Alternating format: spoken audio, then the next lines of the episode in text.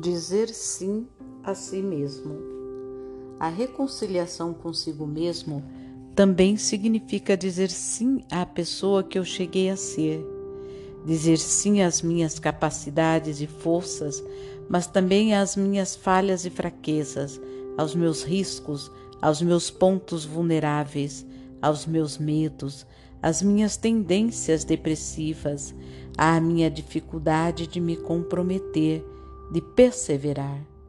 Preciso olhar com amor para aquilo de que não gosto, que me irrita, que tanto contradiz minha autoimagem. Preciso olhar para minha impaciência. Meu medo, minha baixa autoestima. Esse é um processo que dura toda a vida, pois, mesmo que pensemos que há muito tempo nos reconciliamos conosco, constantemente surgem dentro de nós fraquezas que nos irritam, que gostaríamos de negar. Nessas situações, precisamos renovar o nosso sim a tudo que há dentro de nós. Dizer sim a mim mesmo significa reconciliar-me com a minha sombra. Para, para Carl Gustav Jung, a sombra é aquilo que não permitimos, que excluímos da nossa vida, porque não corresponde à imagem que fizemos de nós mesmos. O ser humano, diz Jung, tem dois polos, sempre se move entre razão e sentimento entre disciplina e desleixo, entre amor e ódio, entre espírito e instinto. É bastante normal que na primeira metade da nossa vida desenvolvamos um polo especialmente e negligenciemos o outro.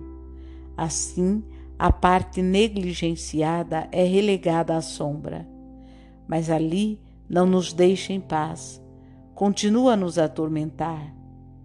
O sentimento reprimido se manifesta em nós como sentimentalismo. A agressão reprimida por não corresponder à nossa autoimagem expressa-se geralmente em dureza e frieza, ou numa depressão na qual voltamos à agressão contra nós mesmos o maior tardar no meio da vida, somos desafiados, o mais tardar no meio da vida, somos desafiados a enfrentar a nossa sombra e a nos reconciliar com ela. Sem isso, ficaremos doentes, surgirá um conflito em nós e seremos dilacerados por dentro. Precisamos nos reconciliar com o fato de que dentro de nós não existe somente o amor, mas também o ódio, com o qual com o fato de que, apesar de todas as medidas de prevenção religiosa e morais, existem dentro de nós tendências assassinas, traços sádicos e masoquistas, agressões, raivas, ciúmes, tendências depressivas, medos e covardias.